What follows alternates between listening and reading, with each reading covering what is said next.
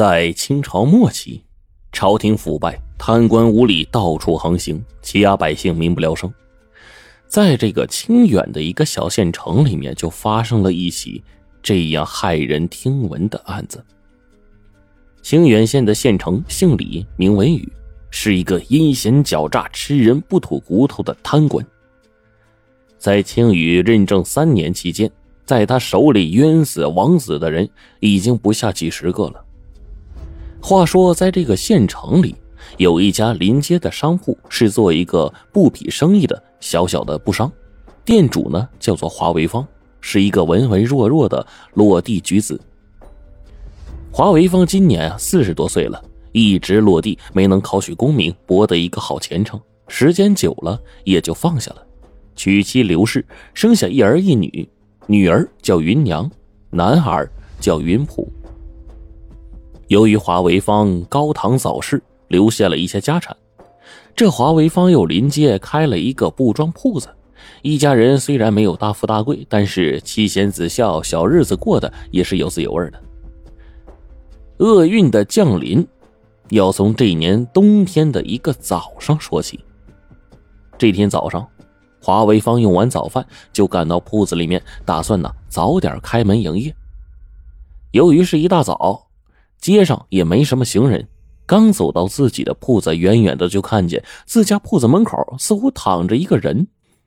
华为峰一看，赶紧跑到跟前铺子门口蜷缩卧倒着一个男人，看样子也就二十多岁的样细看之下，面目长得是五官端正，眉清目秀。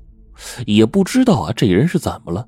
此时正紧闭着双眼，蜷缩在地上，脸上苍白的没有一点的血色。华为芳伸手在此人的鼻子下面试了试，还有微弱的气息，证明这人还活着。华为芳毕竟是一个饱经世书的人，生来又心地善良。如果遇见那种事不关己的人，管你死活，与我何干呢？也就把这人拖到一边去了，该开门开门，该做啥做啥。可是这个华为芳却偏偏没这么做，他把此人扶进店里，又熬了一碗姜汤给他灌下去。不一会儿。这人就悠悠的转醒了。这华为芳哪知道啊？随着这个人的转醒，也就预示着华为芳一家的噩梦就开始了。男子自称姓朱，名开玉，济南人士，来这里是投奔亲戚的。无奈亲戚早就搬家了，也没人知道去哪儿了。盘缠用尽，这才流落街头。由于这几天水米未进，这才晕倒在华为芳的铺子前。华为芳一听，从这个兜里啊掏出几两银子，送给了这个叫朱开玉的人，让他早早回到家乡。这朱开玉一见，扑通一下就给华为芳跪下了：“我家中父母早逝，已经没有什么人了。如果恩人不嫌弃，把我留下，我不要工钱，只要有个安身的地方就好。”这华为芳一琢磨。一看此人五官端正，面色白皙，倒也像是个文文弱弱的人。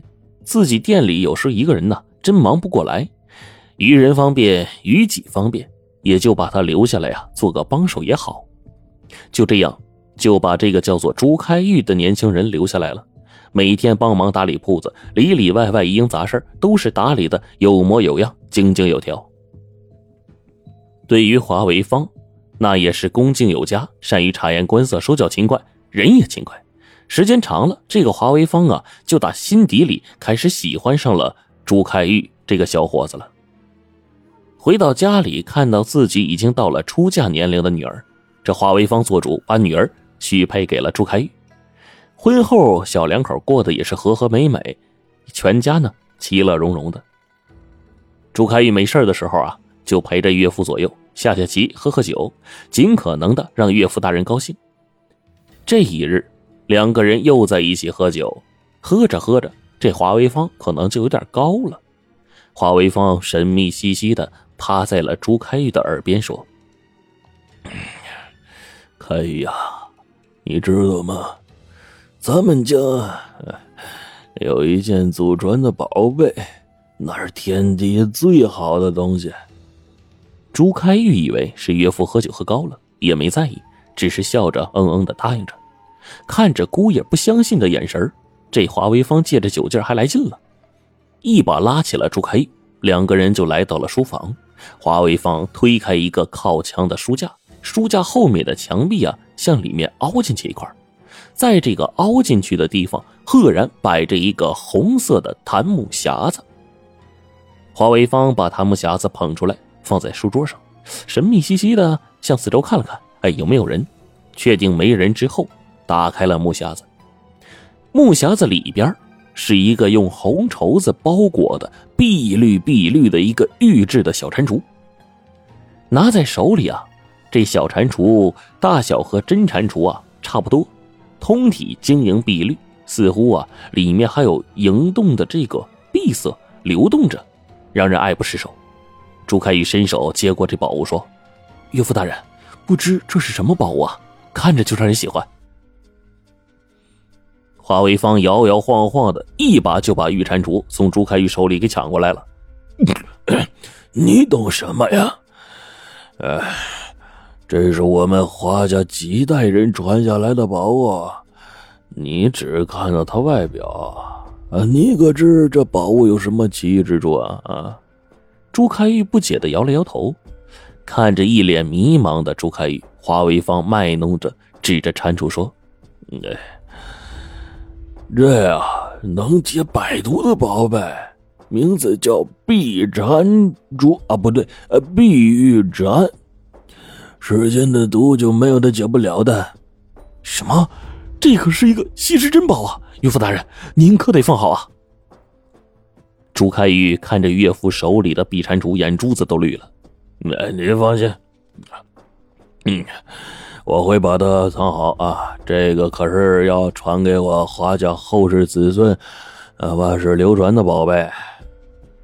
华为方摇摇晃晃的把这个碧蟾蜍重新放回檀木匣，放回了原处，又把书架重新摆好。这才在姑爷的搀扶下摇摇晃晃的回去睡觉了。第二天早上，华为芳一觉醒来，猛然想起来昨夜喝醉了，似乎带着姑爷去拿了自己的宝贝。哎，想到这儿，不禁出了一身冷汗呢。不是不信任自己姑爷，只是在稀世宝物面前，又有几个人会不动心呢？想到这儿，就立刻起身来到了书房。移开书架，把这个檀木匣啊捧在怀里，把玉蟾蜍就给转移了地方。话说那一晚上，岳父喝醉了，先是出了家传的宝贝碧玉蟾，之后，这朱开玉心里可就有点不安分了，想着如果把这个蟾蜍弄到手的话，自己可就几辈子衣食无忧了呀。想着自己现在依附在岳父家里，每天阿谀奉承，看人眼色度日。等再有两年，自己那个内弟再成家，到时候自己就得领着夫人滚蛋了呀！思来想去，决定把那宝贝给无声无息的偷出来。